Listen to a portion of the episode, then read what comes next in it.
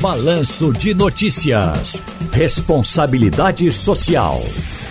Gente, olha, Felipe Sabanha, diretor adjunto do Instituto Etos. Boa tarde, Felipe, tudo bom? Boa tarde, Ciro.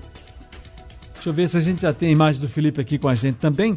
A Conferência Brasileira de Mudança do Clima está em contagem regressiva para o retorno amanhã.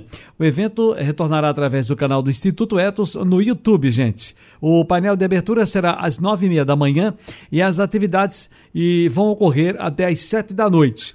A conferência é realizada desde 2019 e é idealizada e coordenada pelo Instituto Etos com a participação de um diverso grupo de eh, realizadores públicos e privados. Primeiro, saber o seguinte: qual é, é a Conferência Brasileira de Mudança do Clima?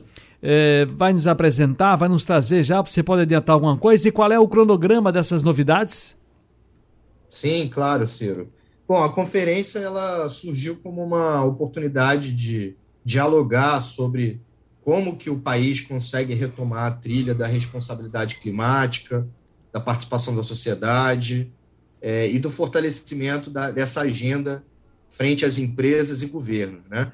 O evento já teve diversos produtos importantes desde a sua primeira edição, por exemplo, como a Declaração de Recife.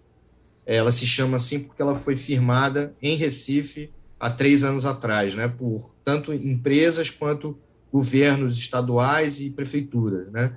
Então, ao assinar essa declaração, por exemplo, as organizações elas são encorajadas a publicar os seus compromissos específicos sobre redução de impactos de mudanças climáticas e também oferecer um canal público para é, divulgar esses relatos para a sociedade. Né? Então, isso é uma questão muito importante, Ciro, porque a gente vive essa realidade, a necessidade de olhar para esse tema da, da redução do, do, impacto no clima, mas os governos e empresas precisam se comprometer, precisam publicar esses compromissos, e a Conferência Brasileira um pouco aborda esse sentido também.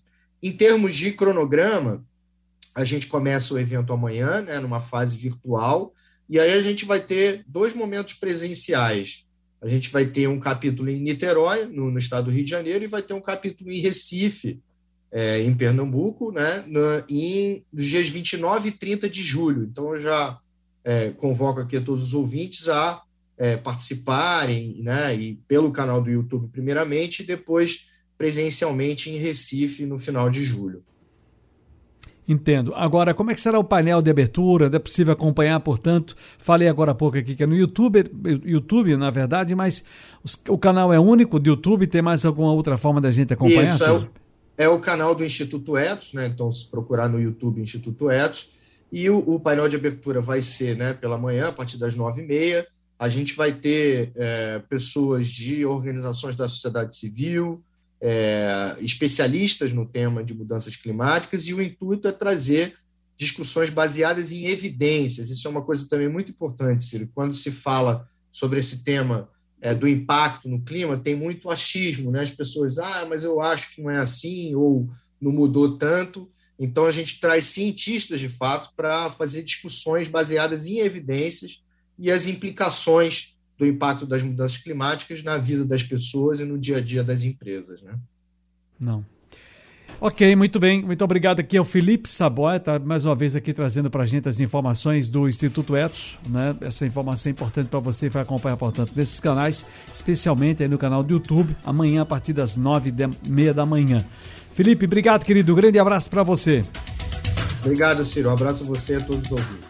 Felicidades.